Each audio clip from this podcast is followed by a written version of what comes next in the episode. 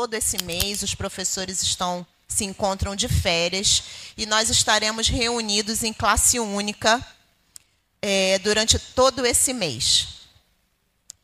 E como nós temos anunciado, é, nesse semestre nós iremos estudar sobre a história de Israel, aproveitando que Israel está no noticiário já há alguns meses.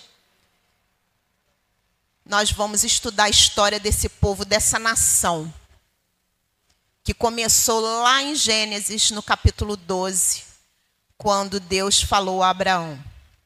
Então, nós vamos estudar e durante todo o mês de janeiro, o pastor Davidson, pastor da igreja, pastor auxiliar da Igreja Evangélica Congregacional de Niterói, no bairro do Barreto, estará conosco, ele vai se apresentar daqui a pouquinho.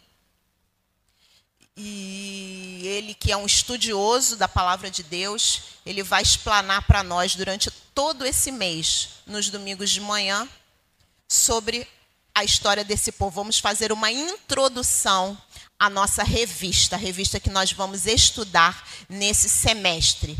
A revista não será anual, será semestral.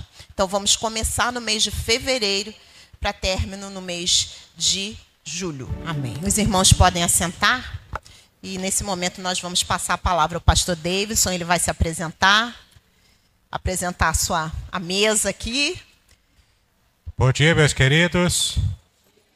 É um prazer para mim estar aqui novamente com vocês, depois de algum tempo, trazendo também um abraço da Igreja Congregacional de Niterói, ali no Barreto. É, eu que sou pastor auxiliar da Igreja Congregacional de Niterói, eu sou auxiliar do pastor Idauro Campos. E eu trago também um abraço dele para os irmãos aqui da igreja, para o pastor Leônidas que o Senhor esteja nos abençoando né, no dia de hoje. É, para mim é uma grande alegria estar aqui, especialmente para falar de Israel, para falar do povo de Deus, esse povo que a gente aprende a amar, mesmo nunca tendo ido lá, mas eu estou sempre colocando nas minhas redes sociais alguma coisa. Alusiva a Israel, aos lugares de Israel, especialmente nesse período tão difícil para o povo de Deus, né, esse período de guerra, e essa luta toda, né, que os nossos é, queridos irmãos também, porque tem muitos judeus que já estão se convertendo a Jesus, como eles chamam em hebraico, Yeshua, e as conversões né, já têm acontecido até de modo natural. Natural ou até sobrenatural, porque Jesus tem se revelado em sonhos e visões a muitos judeus e muçulmanos também. Então, algumas conversões têm acontecido lá naquela área, apesar de, infelizmente, o país de Israel ainda ser um país muito secularizado. Né? Mas ainda há aqueles que guardam as tradições do povo de Deus e Israel ainda é, apesar de tudo, ainda é o farol e a luz para o mundo. De fato, Deus estabeleceu isso né? desde a antiguidade, a gente vai ver ao longo dos nossos estudos aqui nesse mês de janeiro. O nosso planejamento é estar aqui todos os domingos de janeiro até o final, nessa parte da manhã, para falarmos sobre um pouco da história bíblica de Israel. Nós falaremos, hoje vamos dar um panorama geral, mas é, falaremos com mais pormenores, com, com mais detalhes a partir também do próximo domingo. Eu quero apresentar a vocês alguns livros de minha autoria para que vocês possam também conhecer um pouco mais do meu trabalho, conhecer um pouco mais de Israel e da palavra de Deus. Eu tenho primeiro aqui esse livro. É um livro que eu tenho muito poucos exemplares. Todos os exemplares que eu tenho em casa são esse aqui. Eu agora só tenho três exemplares, esse aqui mais dois aqui. É um livro específico para mulheres. É um livro devocional para mulheres chamado guardadas pelo amor, descobrindo a inexpugnável proteção divina. Então, se você, mulher, tem dificuldade em, se você, em você se sentir protegida por Deus, se passa por alguma situação na sua vida e que você tem aquela aquela percepção de que ah, eu estou desamparada no mundo, na vida, esse livro aqui vai te ajudar a perceber o quanto Deus te abençoa o quanto Deus te protege, tá bom? Então você pode adquirir esse livro aqui, Guardadas pelo Amor, é especificamente para você, mulher, que eu escrevi no finalzinho do ano passado e publiquei esse livro. Esse outro livro aqui é para pregadores da palavra de Deus, é um livro de pregação avançada, que é um livro de nova homilética. Então você que prega a palavra de Deus, seja um pregador leigo, seja um presbítero, um diácono, um pastor que prega a palavra, ou se você deseja pregar algum dia, ser um pregador, esse livro aqui sobre a nova homilética, ele vai te ajudar nesse trabalho, tá bom? Aqui eu, eu, eu ensino aqui, inclusive, técnicas de cinema e teatro adaptadas ao púlpito, ao sermão pregado. Tá? Então você vai aprender tanto a homilética, é, especialmente o sermão narrativo, você vai aprender as técnicas de contação de histórias para poder fazer um sermão narrativo e também vai usar técnicas mais atuais, mais avançadas para fazer pregações que sejam mais impactantes, tá bom? O nome do livro é A Semente é a Palavra. Esse livro já está na sua segunda edição, também tem poucos exemplares aqui. Ele, ele tem 400 páginas. Então, para você que deseja ser um pregador, ou se você já é, vai te ajudar bastante esse livro. E por fim, para a gente terminar essa parte do Merchan, né? meu mais recente livro publicado, o comentário do Salmo 91, totalmente feito no original da língua hebraica. A Bíblia foi escrita, o Antigo Testamento foi escrita em hebraico, hebraico aramaico. O Novo Testamento foi escrito em grego. Então, se você quiser conhecer de verdade o que Deus quis mostrar na sua palavra, é importante que você consiga ir aos originais, à língua original em que a Bíblia foi escrita. Você vai ter uma nova dimensão, a sua cabeça vai explodir de conhecimento. Quando você consegue compreender e ter essa ferramenta de fazer um trabalho de interpretação bíblica à luz dos originais. Eu fiz isso com esse salmo aqui, o Salmo 91, que eu acho que você deixa aberto lá na sua casa, para Deus te dar proteção, não é? Você deixa aberto, recita, coisa e tal, mas você não sabe o que de fato está revelado ali. Então eu costumo dizer para os meus alunos de hebraico que as traduções elas informam, mas o original revela o que realmente Deus quis mostrar. Então, se você quiser conhecer todos os segredos do Salmo 91, da proteção divina para a sua vida, esse livro aqui vai te ajudar, tá bom? Ele tem 346 páginas, é um belo livro, vai te ajudar a compreender com tranquilidade, com facilidade, mas também com profundidade tudo o que o Salmo 91 revela, tá? Eu também tenho um livro que é irmão desse, eu costumo dizer que é irmão siamês desse, que eu fiz também nesse mesmo esquema, palavra por palavra, versículo por versículo, na língua hebraica, do Salmo 23, que é o salmo mais amado do mundo. Mas é, essa segunda tiragem que eu fiz ano passado já se esgotou. Não tive nenhum para trazer agora aqui. Vou pedir agora no início desse, desse mês. Vou pedir a, a terceira tiragem. Acredito que ela consiga chegar a tempo até o dia que eu puder voltar aqui no último domingo do mês de janeiro. Se eu conseguir que o livro chegue a tempo, eu trago no último domingo o Salmo 23 também. Mas enquanto o Salmo 23 na terceira tiragem não chega, você pode adquirir aqui o Salmo 91, é, versículo por versículo, palavra por palavra, totalmente baseado no original na língua hebraica. Tá bom? Isso aqui te dá uma nova dimensão do que o texto é. Eu costumo dizer que você vai realmente garimpar aqui um tesouro espiritual para a sua vida. E hoje em dia tem que falar tudo claro, né? Tem que falar que o tesouro espiritual. Porque se eu falar que o tesouro é só tesouro não falar que é espiritual, o pessoal vai achar que eu estou devendo dinheiro a ele, né? Não é assim, que né, você vai receber tesouros espirituais para a sua vida, tá bom? Muito bem, tendo falado então essa parte introdutória, essa parte inicial, vamos abrir a palavra de Deus em Hebreus capítulo 11 e nós vamos ler do versículo 1 até o versículo 8. Hebreus capítulo 11, do versículo 1 até o versículo 8. Você puder abrir aí, achar, Hebreus 11, de 1 a 8. Eu acho que você conhece bem o texto. Esse texto é, é, é um resumo né, do que de fato a gente precisa compreender. Mas tem um segredo aqui nesse texto que eu vou explicar para você hoje. E você vai sair daqui com esse segredo guardado no seu coração, acredito eu. Né? Hebreus 11, de 1 a 8, olha o que, que o texto diz.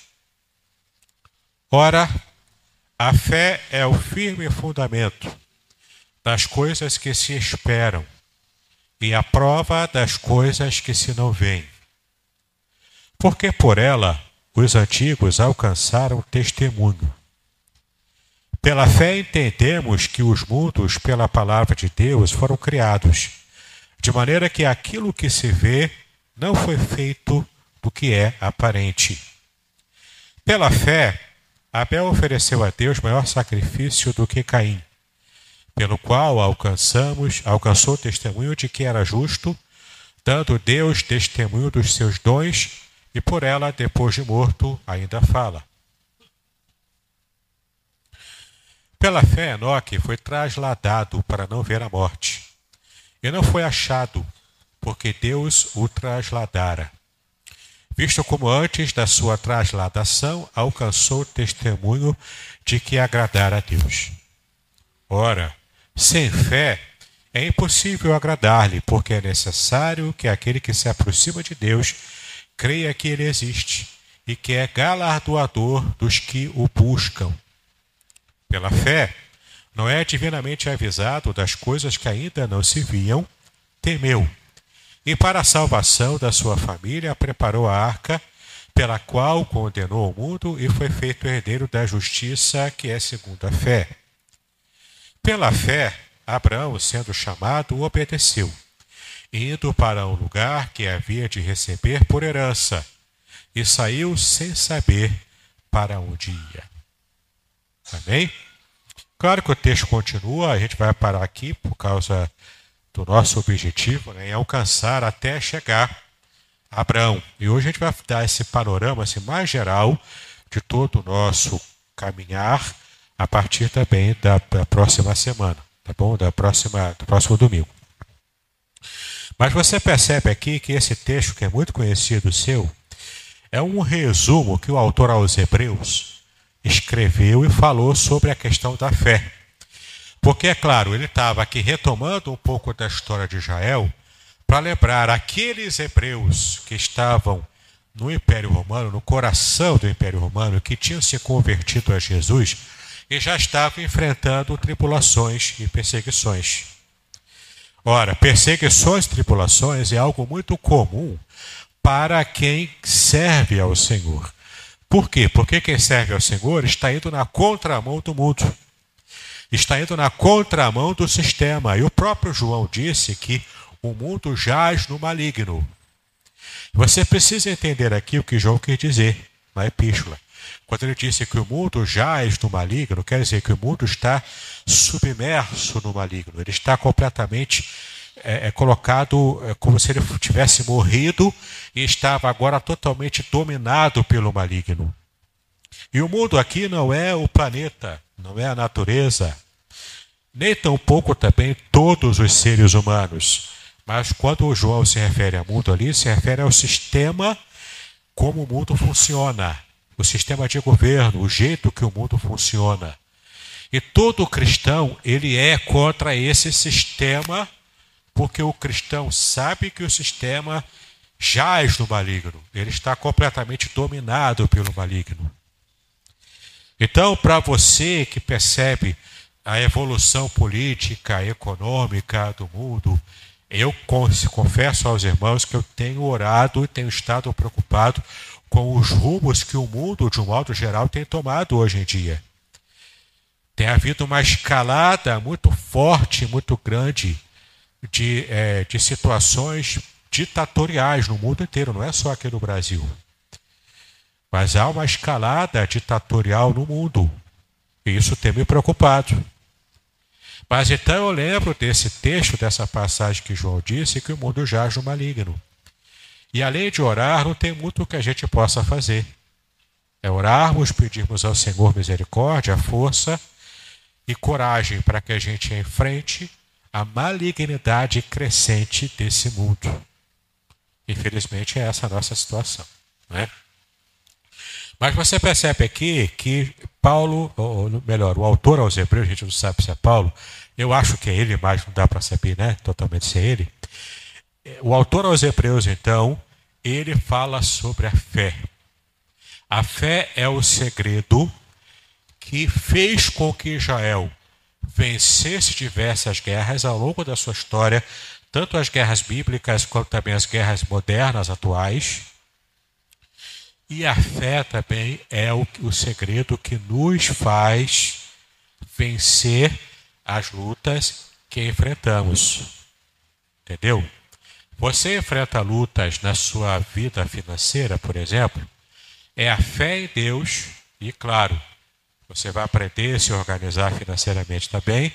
Isso faz com que você então encontre vitória nas lutas financeiras que você enfrenta. É luta na saúde. Você vai além de cuidar melhor da sua saúde, procurar médico, se alimentar melhor. Tudo isso, nada disso é fácil, né? Mas enfim, você vai conseguir fazer isso também e Deus vai te abençoar para você ter uma saúde melhor. Vitórias em qualquer área na sua vida, você precisa de fé. Mas o que significa fé na Bíblia? Qual o sentido bíblico de fé dentro do pensamento original de quem escreveu essa palavra fé na Bíblia pela primeira vez? Se você vai abrir lá em Abacuque 2,4, você vai ver. Abacuque 2,4, abre aí. Abacuque 2, 4. Mas não fecha Hebreus, não. Deixa Hebreus aberto aí. Abacuque. O texto que você conhece, né?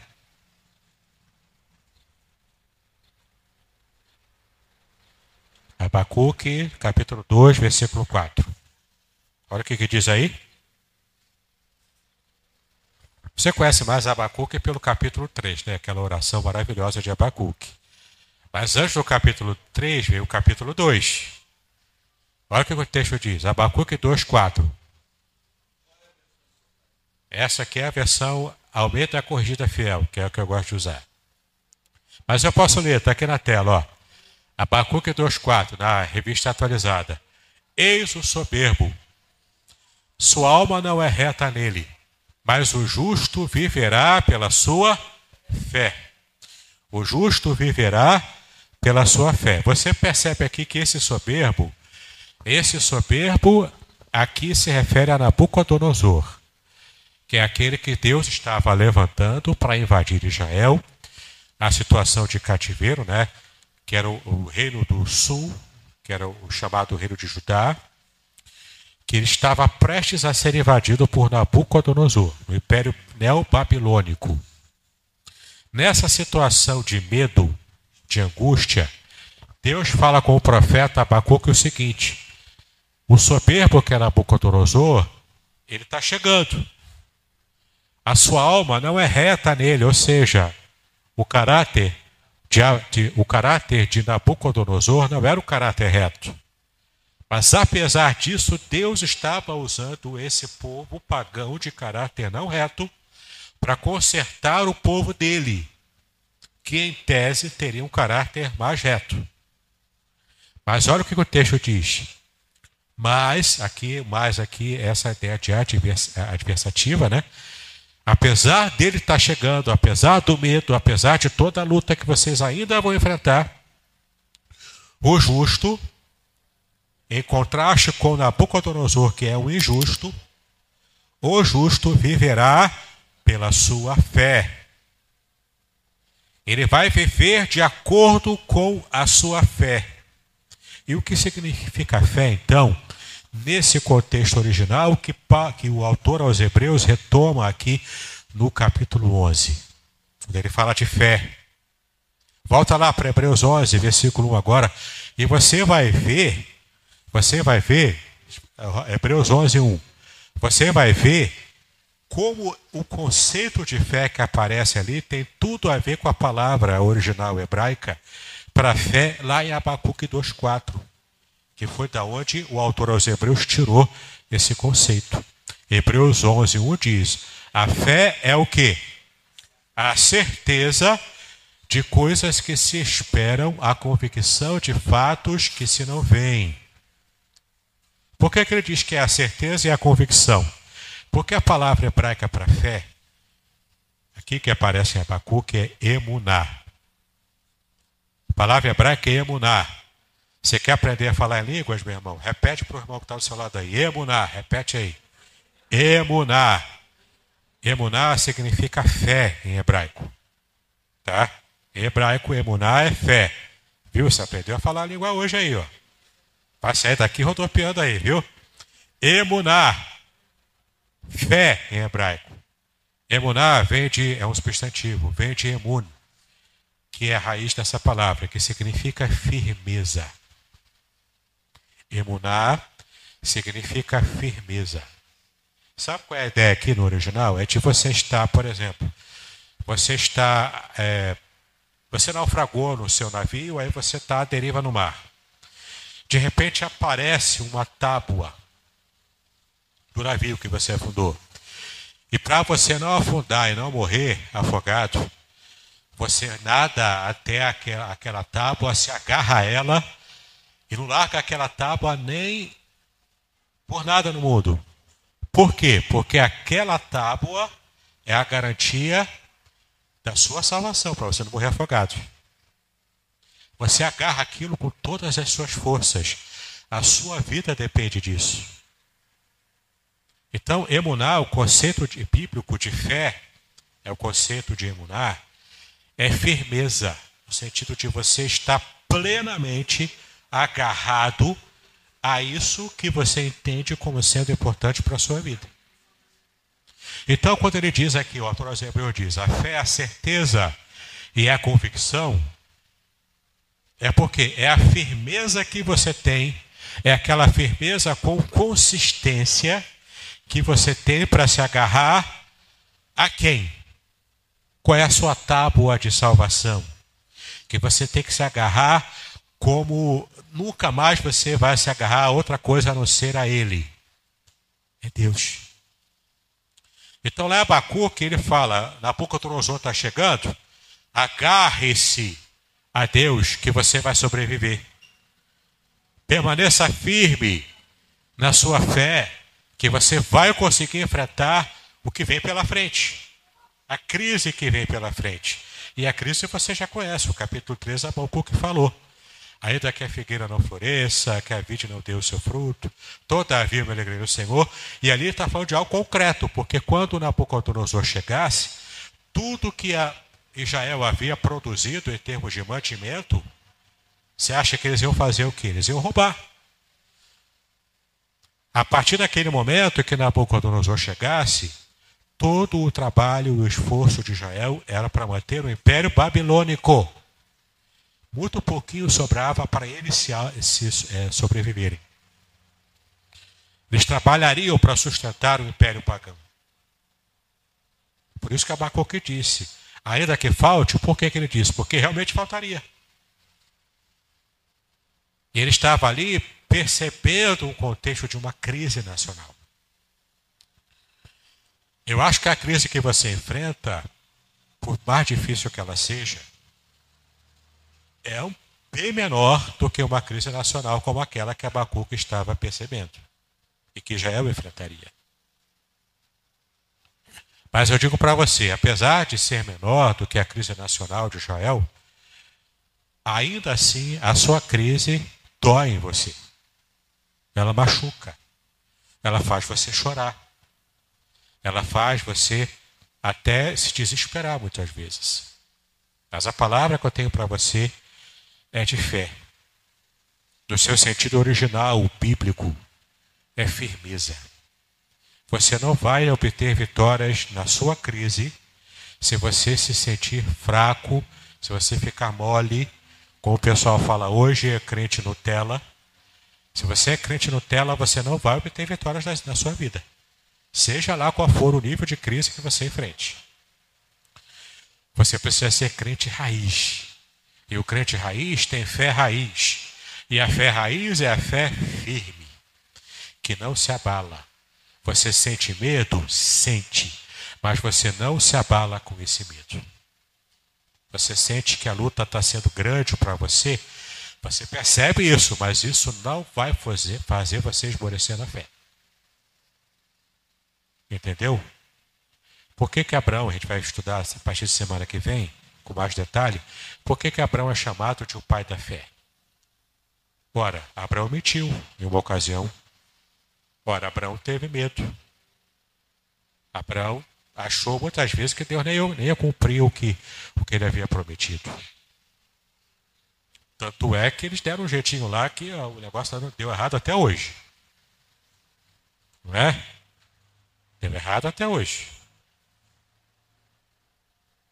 Por que, que ele é o pai da fé? Porque ele aprendeu quando ninguém sabia nada sobre Deus. Depois do Éden, o mundo foi desgringolando cada vez mais. Esse texto de Hebreus fala um resumo disso aqui, a gente vai voltar a ele. Foi desgringolando.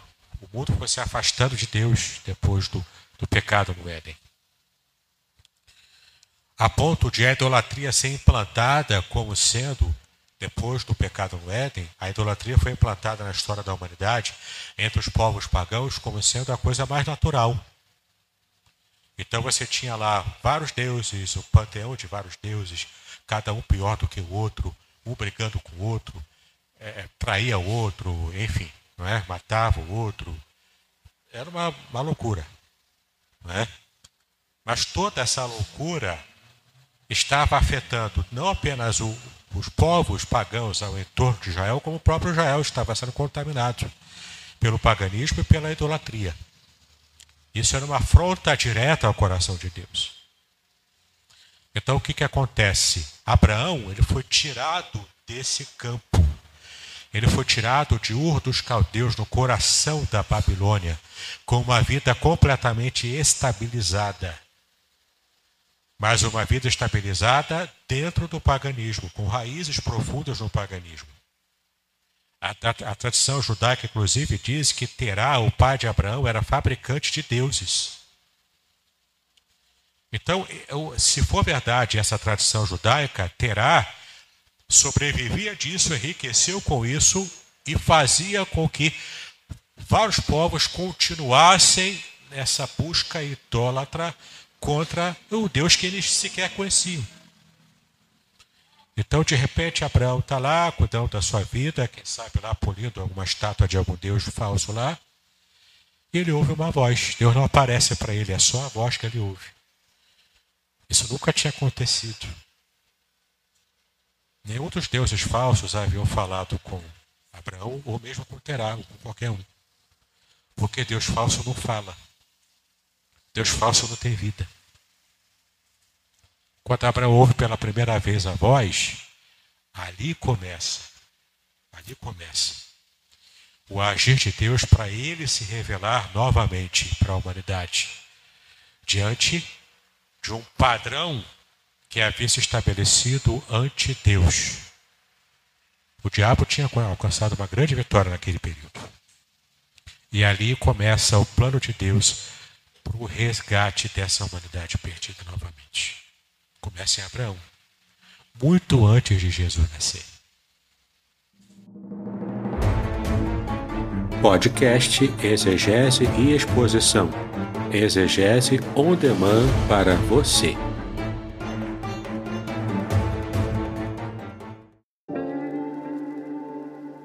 Shalom!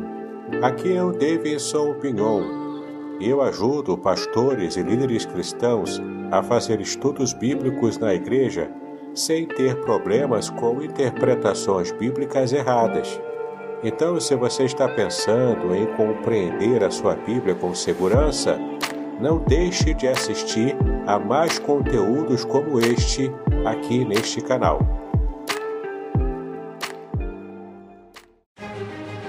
Prepare-se para uma jornada única e transformadora nas 346 páginas deste livro emocionante, Davidson Bignon mergulha nas profundezas do Salmo 91, revelando segredos escondidos na língua original hebraica, palavra por palavra, versículo por versículo, com linguagem simples e conteúdo profundo. Este livro é a chave para a compreensão de uma proteção divina extraordinária. Descubra como aplicar essas revelações originais à sua vida. Davidson Bignon, autor reconhecido, editora Contextualizar. Uma obra que irá transformar sua jornada espiritual. Proteção Divina no Curso da Vida. Revelações originais do Salmo 91. Disponível agora. Não perca a oportunidade de ter esta revelação em suas mãos. Uma jornada espiritual que irá transformar sua vida. Adquira agora. Davidson Bignon. Editora Contextualizar. Seja abençoado pelo Salmo 91. Adquira o seu hoje mesmo. Mas vamos voltar aqui, ó, para Hebreus capítulo 11. A gente vai ler aqui novamente os versículos, falando um pouquinho mais sobre eles e, e assim a gente vai entrar para o nosso PDF. Vocês devem ter recebido aí ou o PDF ou então a versão impressa da apostila, né? E ali você vai perceber também um resumo do que faremos a partir da, da próxima semana. Então você vem aqui, ó, novamente, Hebreus 11.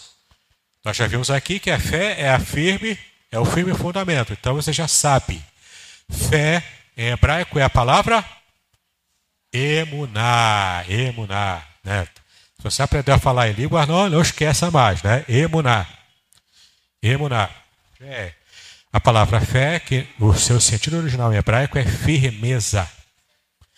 Então você está firme, você está ancorado, você está agarrado a Deus, porque Deus te abençoa, Deus cuida de você, tá? Então, versículo 2: Porque por ela os antigos alcançaram testemunho, por essa fé, por essa firmeza, por essa confiança firme em Deus. Pela fé entendemos que os mundos, pela palavra de Deus, foram criados. Olha só, lá em Gênesis, capítulo 1, versículo 1, é um texto que todo estudante de hebraico aprendeu de cosse recitar, não é? Pereshit bara Elohim het hashamai vehet haaretz. No princípio criou Deus os céus e a terra. Os céus, no plural, porque na língua hebraica céus é sempre no plural, nunca é no singular. É uma característica da língua, né? Para dar aquela, aquela ideia de pluralidade, de força, de potencialidade. Então aqui é um plural de potencialidade, não é plural de quantidade. É, é plural de potência, tá? Então, os céus e a terra, terra no singular, tá? Mas aqui em Hebreus ele fala que Deus criou os mundos, no plural. Os mundos no plural. Porque o mundo não é só esse que nós vemos com a Terra, existem vários mundos. E eu não me refiro aqui a planetas, não, vários mundos dentro da Terra. Tem um mundo microscópico, que você não enxerga olho nu. Tem um mundo, é, até mesmo do fundo do mar, que tem segredos que até hoje não foram descobertos no fundo do mar. Tem um mundo macroscópico nesse universo que Deus criou, que a gente também precisa desvendar ainda que é o que lida com astronomia e por aí vai. Se você entrar pelo mundo da física quântica, tem o um mundo quântico. Que aí a coisa fica uma, uma, uma loucura geral. É aloprar, né? Eu não vou entrar nisso. Até porque eu não sou físico. Mas qualquer um aqui que tenha acompanhado as séries da Marvel aí tá, já sabe o que é mundo quântico, né? O Homem-Formiga ali você já sabe o que é, né? O mundo quântico, você já sabe o que é as, as várias realidades de uma linha temporal, enfim. Isso é ficção ainda, né? Tudo é ficção. Mas é ficção ancorada em teorias físicas reais, que existem de verdade. A grande questão aqui é você perceber que sim, existem várias dimensões desse mundo, dentro desse universo que Deus criou. Tá? E o que eu quero mostrar para você é que existe também um mundo espiritual, com os anjos, demônios, a batalha espiritual que nós enfrentamos, que para a gente é ponto pacífico. Qualquer um que é crente sabe que existe um mundo espiritual, por isso que ele é crente. Agora, para quem não é cristão, talvez seja uma novidade se descobrir de repente que o mundo espiritual é real, que ele existe de verdade. Mas a questão é: Deus criou os mundos. Pela fé entendemos que os mundos, pela palavra de Deus, foram criados. Sim, Deus disse: haja luz, e houve luz. Não é assim que Deus fez?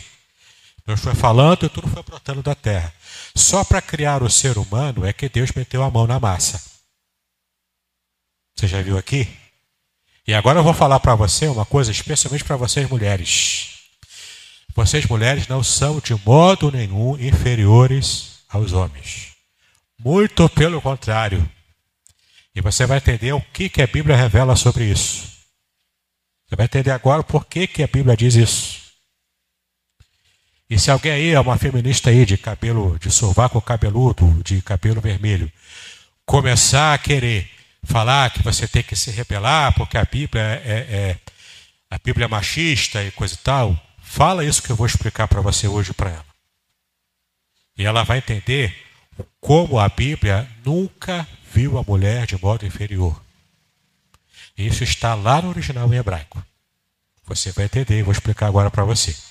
Quando Deus criou o ser humano, ele criou o homem metendo a mão na massa, usando uma tecnologia diferente que ele usou para criar o restante do mundo. Para o restante do mundo, Deus falou e tudo foi brotando.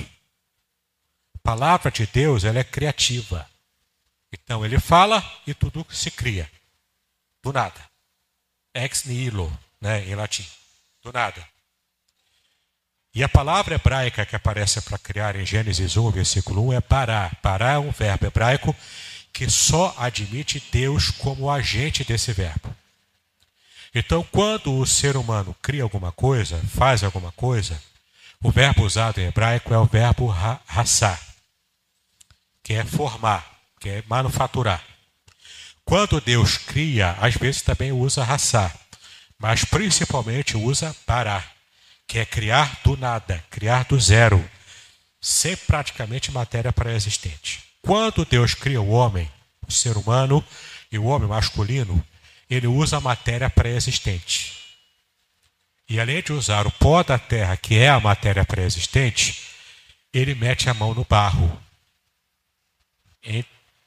se quiser que eu fale de modo poético, Deus suja as mãos para poder criar o homem. Ele então forma o bonequinho lá, Adão. O homem é formado, provavelmente com pele avermelhada, porque Adam, Adam em hebraico, Adam, né, em hebraico, que é o nosso nome Adão em português, vem de Adamá, que significa vermelho, terra vermelha. Ou como o bairro aqui em São Gonçalo, barro vermelho, né? É mais ou menos isso. Adamá em hebraico é isso. Então Adão veio daí. Adão tanto é o nome do primeiro ser humano, quanto é também um, um, termo hebraico para dizer que é a humanidade, de um modo geral, mais genérico. Mas temos ali o homem sendo formado do pó da terra. Adamar, vermelhão lá, o vermelhão lá. Não tinha vida. Deus vai sopra lá o fôlego de vida. Ruach, em hebraico, que é o, o espírito, o fôlego de vida. E desde aquele momento que Adão recebe o sopro, o sopro hebraico, que passa a ser alma vivente. Alma vivente ali é, é Nefesh Hayah. Nefesh, alma, e vivente porque tem vida, porque respira. Ele tem a Neshama, que é o fôlego de vida. E ele passa a ser alma vivente como qualquer outro animal. Só que o ser humano é diferente. Ele recebeu o fôlego de vida, o Ruach, que é o espírito, diferente do animal que não recebeu isso. O animal somente respira. Ele não recebeu o espírito de Deus. O homem recebeu. Mas aí acontece o seguinte: você conhece a história. Adão estava lá, leve, faceiro, sozinho, sem preocupação, sem mulher para ficar perturbando ele, mas ele se sentia só. A mulher, né, quando quer, né, né? Mas ele se sentia, ele, olha só, ele sentiu falta de algo que ele nunca teve. Uma mulher falando para ele ao lado dele. Por quê? Porque ele olhava lá para o leão, tinha a leoa. É, que ele deu nome para todo mundo, né? Aí olhou para a girafa, tinha o girafo. O elefante tinha elefoa lá. Né? Naquela época era só macho e fêmea. Né? Hoje é que tem mais coisa sortida aí. Mas na época bíblica é só macho e fêmea. Ele se sentiu sozinho. Não era Adão e Ivo, era Adão e Eva que ele queria, né? Então ele se sentiu. Isso aqui eu vou ter que cortar depois, porque né, hoje em dia dá cancelamento. Mas o que acontece? Estava Adão sozinho lá no Éden. Muito sozinho lá, muito infeliz. Infeliz no Éden? Não sei se totalmente infeliz.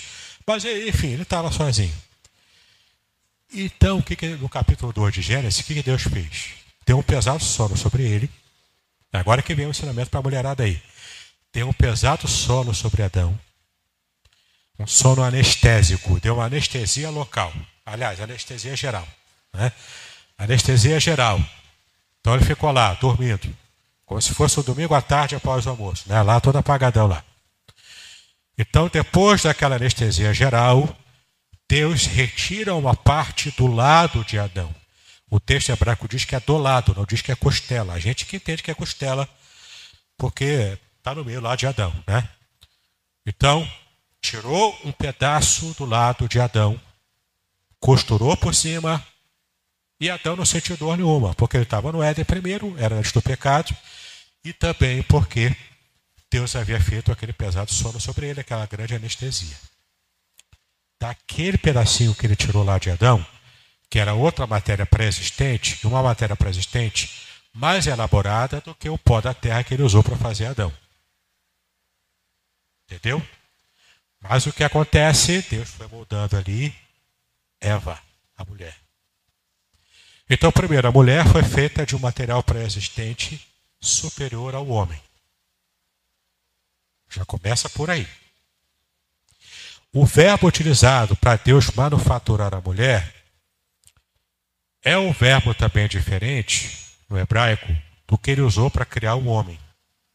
Quando Deus foi formando o homem, o verbo hebraico que aparece ali dá aquela ideia de que foi uma obra feita assim, ainda no, ainda sem o acabamento. Aquela obra de casa ainda no chapisco, sabe qual é? Ainda sem o acabamento. Agora, o verbo utilizado para lá no texto hebraico para Deus fazer a mulher é um, ver, é um verbo que dá a entender que foi uma criação com acabamento. Uma criação que usou primeiro a matéria-prima mais elaborada e a tecnologia, entre aspas, que Deus usou para fazer a mulher foi uma tecnologia com mais acabamento, com mais cuidado. O corpo da mulher teve mais cuidado.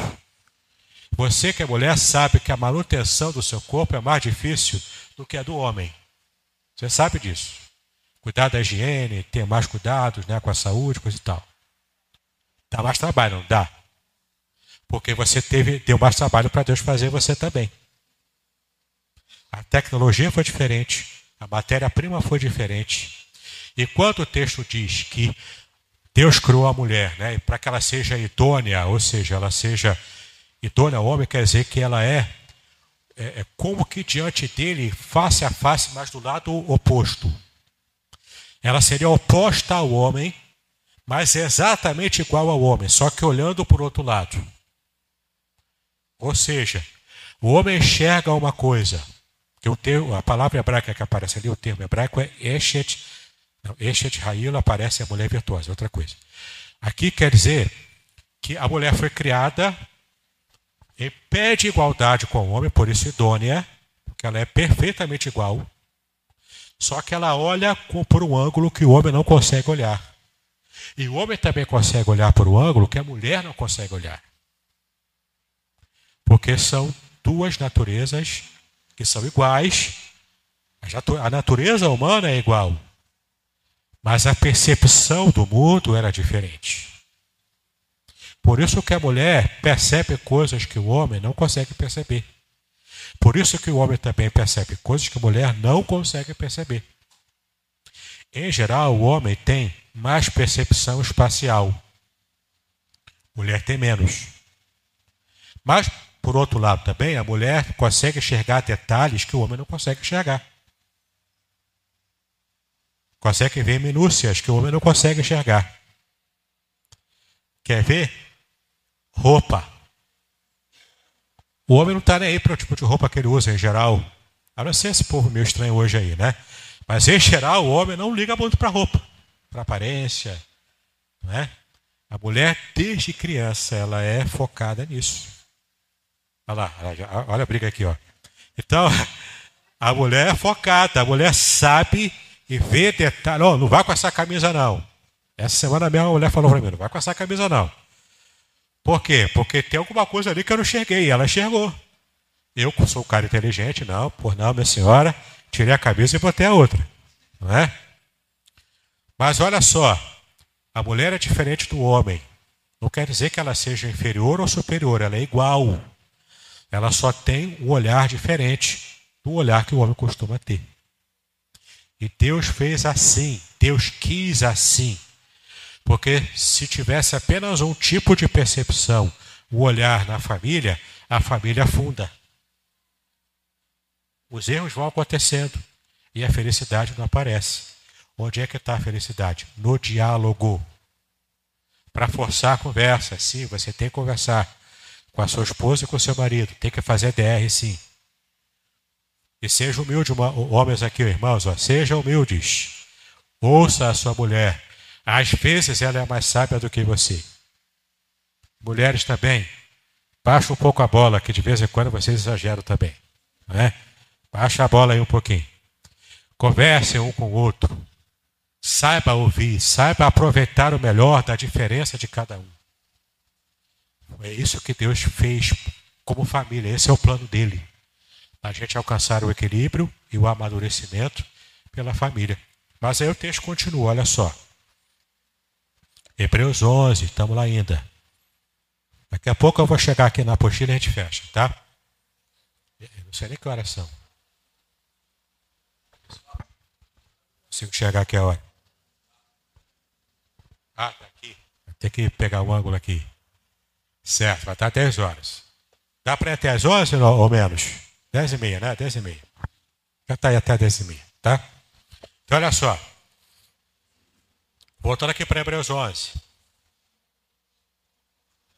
Versículo 4. Pela fé, Abel ofereceu a Deus maior sacrifício do que Caim, pelo qual alcançou o testemunho de que era justo, dando, a Deus, é, dando Deus testemunho dos seus dons, e por ela, depois de morto, ainda fala. Então, pela fé, pela firmeza, firmeza de caráter, firmeza de escolha, consistência na escolha que fez da fé. Pela fé, Abel ofereceu a Deus maior sacrifício do que Caim. Então, Abel, pela firmeza do seu caráter, que ele tinha um caráter melhor do que o de Caim, isso o próprio texto bíblico já mostra para gente, né? A oferta de Abel, por causa das suas intenções, por causa do seu caráter, ela foi aceita por Deus. A de, a de Abel, a de Caim não. Caim provavelmente não estava com o coração inteiro naquela entrega. Ele provavelmente deu o que sobrou, deu qualquer coisa. Ah, pega esses legumes aqui que está meio murcho aqui, está meio queimado aqui do sol, vou entregar isso aqui mesmo, tá bom. Abel não. Abel deu o melhor do seu rebanho. Ele deu para Deus algo que lhe custaria algo. Ele não queria levar vantagem naquela oferta. Ele estava com o coração sincero para agradar a Deus. E isso incomodou muito Caim. Incomodou tanto a ponto que Deus, de alguma forma, demonstrou que ele aceitou a oferta de Abel e não a de Caim. E esse incômodo foi tão grande que Caim teve a coragem de cometer o primeiro homicídio da humanidade. O primeiro sangue derramado, a primeira morte humana foi a de Abel. Não foi uma morte natural. Foi uma morte, o que nós dizemos hoje, prematura. Foi a morte por assassinato. Então Adão e Eva tiveram que enterrar Abel, seu próprio filho. E o sangue de Abel clamava na terra desde aquele momento. Por isso que ele diz aqui o texto, né? depois de morto, ainda fala. Não sei se Deus colocou alguma marca naquela região, mas o sangue de Abel ficou vivo. A memória de Abel ficou viva para quem passasse por aquela região. Versículo 5: Pela fé, Enoque foi trasladado para não ver a morte. Ou seja, se Abel foi o primeiro morto, agora aqui Enoque não morreu. Deus quis levar Enoque para si. E não foi achado porque Deus o trasladara. Visto como antes da sua trasladação alcançou o testemunho de que agradara a Deus. Ou seja, Enoque, ele agradava a Deus, ele andava com Deus, ele colocava Deus em primeiro lugar na sua vida. Na frente vinha Deus, depois é que vinha Enoque. Por causa disso, ele agradou o coração de Deus. Então, Deus não permitiu que ele morresse. Não quis que ele morresse. O trasladou para si. Versículo 6. Ora, sem fé é impossível agradar a Deus, porque é necessário que aquele que se aproxima de Deus creia que ele existe e que é galardoador dos que o buscam. Firmeza de fé. Firmeza na confiança em Deus sem fé é impossível agradar a Deus. E agora você já sabe: fé é confiança firme, fé é firmeza, envolve firmeza de caráter, envolve é, também consistência no seu andar com Deus. Porque se você perguntar, ah, tem fé em Jesus? Tem fé em Jesus? Todo mundo vai dizer que tem. Aqui no Brasil o povo é católico, todo mundo diz que tem fé em Deus, que tem fé em Jesus. Mas se você olha para a vida dele, ele não tem consistência de fé. Ter fé real, que agrade o coração de Deus, é ter essa firmeza de caráter, é ter uma fé e um andar com Deus com consistência. Não é apenas uma fé declarativa. Não é apenas uma fé cultural. É uma fé consistente que você percebe no dia a dia da pessoa. É uma fé concreta, real. Você quase consegue tocar na fé da pessoa, de tão concreta que ela é no dia a dia. Essa é a fé bíblica. É a fé consistente, é a fé de firmeza. É a confiança firme. Versículo 7. Pela fé, e aqui entramos em Noé. Pela fé, Noé, divinamente avisado das coisas que ainda não se viam, temeu, e para a salvação da sua família, preparou a arca pela qual condenou o mundo e foi feito herdeiro da justiça, que é segundo a fé. Noé, de toda a sua geração corrompida, se você for ler em Gênesis 6, você vai ver o quanto a geração de Noé era corrompida. Era violenta, era maldosa, como a nossa geração é hoje. A violência aumentando cada dia mais. A maldade aumentando cada dia mais. Você não consegue confiar nas pessoas. Você não consegue confiar nem nos seus líderes políticos, que dirá num povão no mundo aí. Não dá para confiar. Porque a firmeza de caráter está diminuindo em nossa sociedade. A violência está aumentando. Aqui no Rio de Janeiro você quase não consegue mais andar no Rio. Sem ser assaltado, pelo menos não. Já tem que separar na carteira o dinheirinho do ladrão. Tem que comprar o celular do ladrão. Que é para você entregar ele. É assim que está aqui no Rio. Porque se você não der o celular para o ladrão, ele não vai beber a cervejinha dele. Entendeu? O mundo está assim. O mundo estava assim na época de Noé. E Deus olhou para o mundo inteiro ele só conseguiu enxergar uma única pessoa. O texto nem diz que Deus enxergou Noé e sua família. Deus só enxergou Noé, que era o melhorzinho daquela geração. Deus salvou a família de Noé por misericórdia, porque apenas um homem, Noé, achou graça diante de Deus. Em hebraico, sabe o que significa achar graça? A palavra Noé em hebraico é Noar. São três consoantes em hebraico, Noar. Tá? Em hebraico é por consoante que você lê as palavras, em hebraico antigo, Noar. E a palavra graça em hebraico é Ren. Três letras também. Só que Noé, Noar e Ren, graça, são duas palavras que estão espelhadas no hebraico. Então, Ren, vou falar com letras em português para facilitar para você. Ren, em português seria H-E-N. Ou melhor, H-N, né? Porque no hebraico acaba sendo acaba sendo duas letras, né? H e N. Ren. H e N. E tenta que a, a vogal está ali no meio lá, porque no hebraico antigo não tinha vogal. Se escrevia vogal. Então, Ren. H e N. Noé em hebraico, Noar. N, H. Então está espelhado. O contrário de um é o contrário do outro, está espelhado. Quando o texto diz que Deus achou graça diante de Noé, quando ele viu Noé, ele achou graça. Ali tem um trocadilho do, do espelhamento das duas palavras, Ren e Noé, tá? Graça e Noé. E além do trocadilho que aproxima a, a compreensão de, desse, desse, dessa frase em hebraico, você também percebe uma coisa interessante ali. Quando Deus diz que ele achou graça, quer dizer que ele ficou encantado com a vida de Noé. É aqui, qual é a ideia aqui? É, você imagina o noivo e a noiva que vão se casar, se casam virgens, que, é, que era o, normal né, na época. Então, na noite de núpcias, o, o, noivo vê a noiva pela primeira vez como ela vê ao mundo. E, ele, e ela também o vê como vê ao mundo.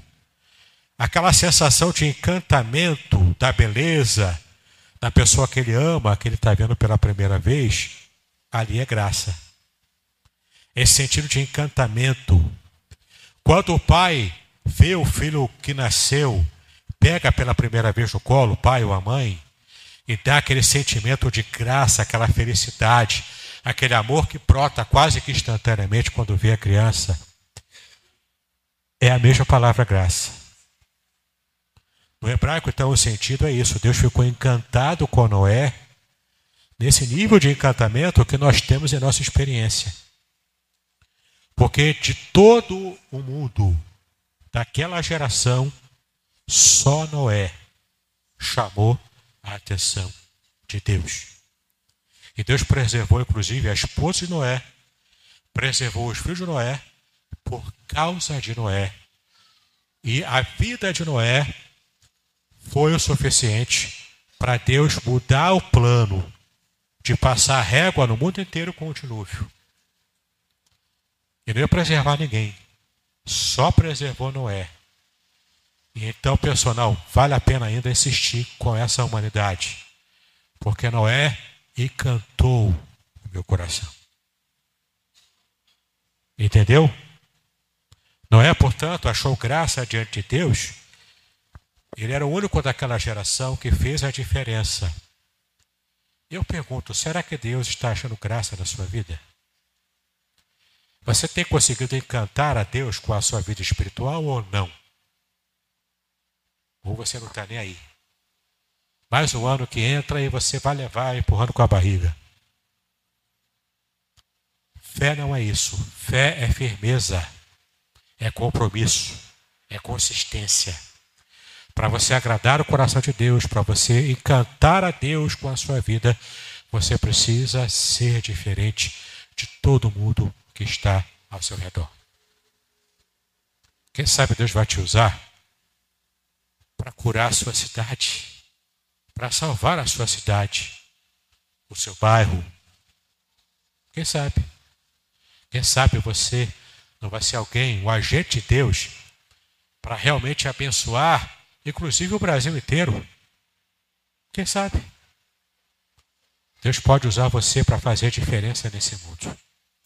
Você precisa ter um compromisso de encantar o coração de Deus com o seu estilo de vida, com uma fé consistente, firme, inabalável na presença de Deus. Tá bom?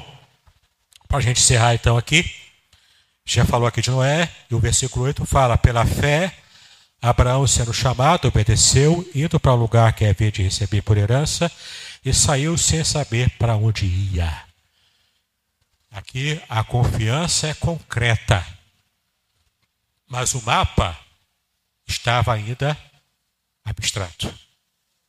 o mapa de onde Abraão iria e onde ele chegaria estava meio nebuloso ainda para ele. Mas a confiança que Abraão já teve desde o primeiro dia. Quando Deus fala com ele, sem se revelar materialmente, só falando. Quando Deus fala com Abraão, ele concretiza uma confiança inabalável a Deus quase que instantânea. E isso faz então com que ele, mesmo ainda não sabendo onde ia chegar, mas vou lá, ele mandou sair, eu vou sair. E na próxima semana, quando falar com o pormenor, com o pormenor aqui de Abraão, eu vou explicar para você o segredo do chamado que Deus fez para Abraão. Tem um segredo lá na língua hebraica que em português você não consegue entender. Vou falar só na semana que vem. Então, se você, ah, vou faltar semana que vem, está chegando o carnaval, já quero pular o carnaval lá, você vai perder se você faltar semana que vem. Se, se fosse o dia para você faltar a escola dominical, seria hoje. Semana que vem, vai por mim, não falte. Não falte. Você vai receber aqui o segredo do chamado de Abraão como você provavelmente nunca ouviu na sua vida. Tá bom? Então, voltando aqui agora, entrando agora na apostila, terminar os Hebreus 11. Vamos lá para a apostila. Você está vendo aí qual o título dos nossos estudos? A saga de Israel. Da promessa à monarquia. De Abraão a Samuel. Então, vou falar agora de um modo panorâmico que vamos tratar a partir de semana que vem com mais pormenor. Então você vai ver cada segredo de cada fase dessa da história de Israel. A história do povo de Israel é uma narrativa épica, cheia de promessas divinas, desafios e uma jornada de fé que moldou uma nação. Tudo começa com Abraão, um homem escolhido por Deus para iniciar uma linhagem que seria abençoada e numerosa como as estrelas do céu, Abraão, Isaac e Jacó formam o trio patriarcal que pavimentou o caminho para a função, a futura nação. Então você já sabe, vamos começar semana que vem com Abraão, falando com vários detalhes sobre Abraão. Vamos passar por Isaac, o filho de Abraão, vamos falar, passar por Jacó, o filho, o neto de Abraão, tá?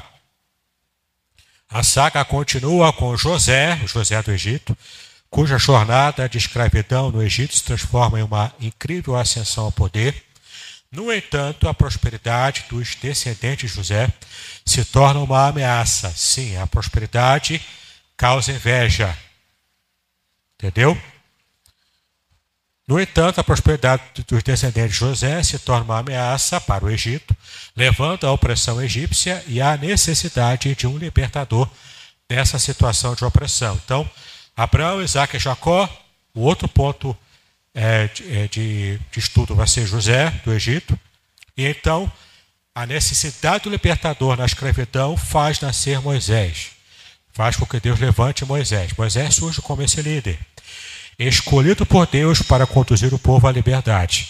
O êxito do Egito, os eventos no Monte Sinai e os 40 anos de peregrinação no deserto estabelece a fundação da fé e das leis que guiarão Israel. A entrada na terra prometida é liderada por Josué. Então, Abraão, Isaac, Jacó, José, Moisés, Josué, marcando o início de uma nova fase na história de Israel. No entanto, o ciclo de desobediência, opressão, clamor e libertação, característico do período dos juízes, revela a luta constante do povo contra as tendências autodestrutivas. Então, depois de Josué, chegam a Canaã, mas tem vários períodos de juízes. Meio barro, meio tijolo, bom, depois ruim, depois ruim, bom. Aí o povo entra numa gangorra aqui emocional, nacional, política. Enfim, o povo fica destroçado por essa gangorra. Samuel é, é, se ergue, então Samuel emerge como uma figura crucial que quebra esse ciclo. Como juiz, sacerdote e profeta, ele unifica o povo e o prepara para uma transição monumental, a era da monarquia. Samuel não era rei, mas ele prepara o caminho para, então, é, ungir o primeiro rei de Israel, depois o segundo também. Né? A escolha e a unção de, Sa de Saul como primeiro rei sinaliza uma mudança significativa na estrutura de governo.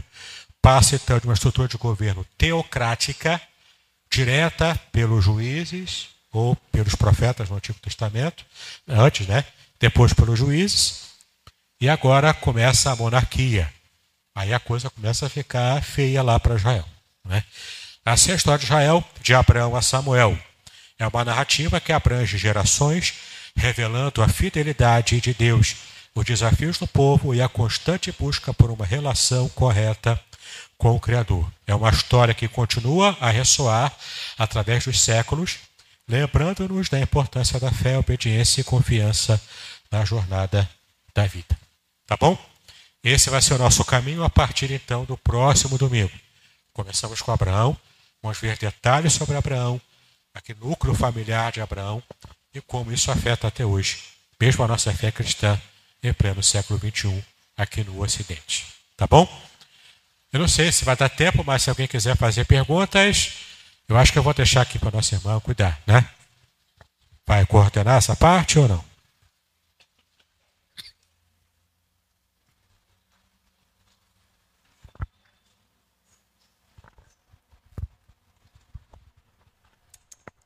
Irmãos, alguma pergunta? Vamos abrir agora um espaço. É, aproveitando essa oportunidade que eu tive agora de falar, Sim. quando o senhor entrou falando sobre Abraão, que Deus chamou ele para uma terra e fez promessa, e Deus tem chamado Abraão para começar uma nação, criar uma nação, né? uma nação santa. Por que, que ele levou o sobrinho dele? Boa pergunta, eu tenho resposta para botar só na semana que vem. Abraão é semana que vem. Aham, semana que vem. Quem mais? Então você tem que vir semana que vem, rapaz. Não você não vai ter, não você não vai ter resposta. Tá bom? Vamos lá. Mais algum irmão quer fazer uma pergunta? Sobre a aula de hoje, alguma pergunta? Não? Sobre a graça, essa definição que foi dada sobre a graça, hoje nós falamos que graça é favor que nós não merecemos. Sim, ainda é assim. É, qual é a relação de uma definição com a outra? A graça, a definição de graça, porque também teve influência do idioma grego. Para a fé cristã, houve influência do idioma grego e da filosofia grega também. Então a palavra graça em grego é caris. Caris tem a ver com você é, tanto receber um presente que você não merecia, essa é uma ideia mais grega, mas também tem essa ideia de você, é, é, por conquistar alguém, você recebe um presente que tecnicamente você não merecia, tá? E aqui cabe uma diferenciação de graça e misericórdia. Misericórdia, em, em hebraico, é, é, aliás, em latim, misericórdia tem a ver com amor ao miserável. Que é misericórdia, miser, miser vem de miseros, que é o miserável. E cardia, coração, daí amor. Né? Amor ao miserável. Então, quando alguém exerce misericórdia sobre o outro, é o outro que precisa ser perdoado de alguma coisa que causou a miséria dele. Uma dívida, alguma coisa. Isso é misericórdia. Então, misericórdia é: você merece uma punição. E Deus olha para você, tem misericórdia e não te pune como você merecia. Na misericórdia, Deus retira o lado negativo que era o que você merecia. Entendeu? Na graça é o contrário. Na graça, ela vai além da misericórdia. E quanto a misericórdia não te pune, a graça, além de não te punir, ela te presenteia sem você merecer. Então você é o miserável que, quando Deus age com misericórdia, ele deixou de punir você. E agora, se ele quiser agir com graça, ele, além de não punir você, ele vai te dar um presente. É uma criança que fez pirraça, ah, se jogou no chão, fez pirraça, coisa e tal. O que, que aquela criança merece? Punição pela, pela pirraça que ela fez. Mas aí o pai é bonzão, né? É o, é o vovô Noel, né? E ele, além de não punir o filho pirracento, ele vai, vamos lá que eu vou te dar um sorvete. Vai lá e compra sorvete e dá. A não punição do filho pirracente é, pirracento é misericórdia. O sorvete é a graça. Na concepção já grega, tá? Mas tudo começa no embrião do conceito da graça. O embrião do conceito da graça é o que está lá no hebraico. É quando você gera um encantamento no coração de outra pessoa e essa pessoa então vai se encantar, por estar encantada com você, ela vai te tratar favoravelmente. Essa é a ideia primitiva e básica lá no hebraico antigo.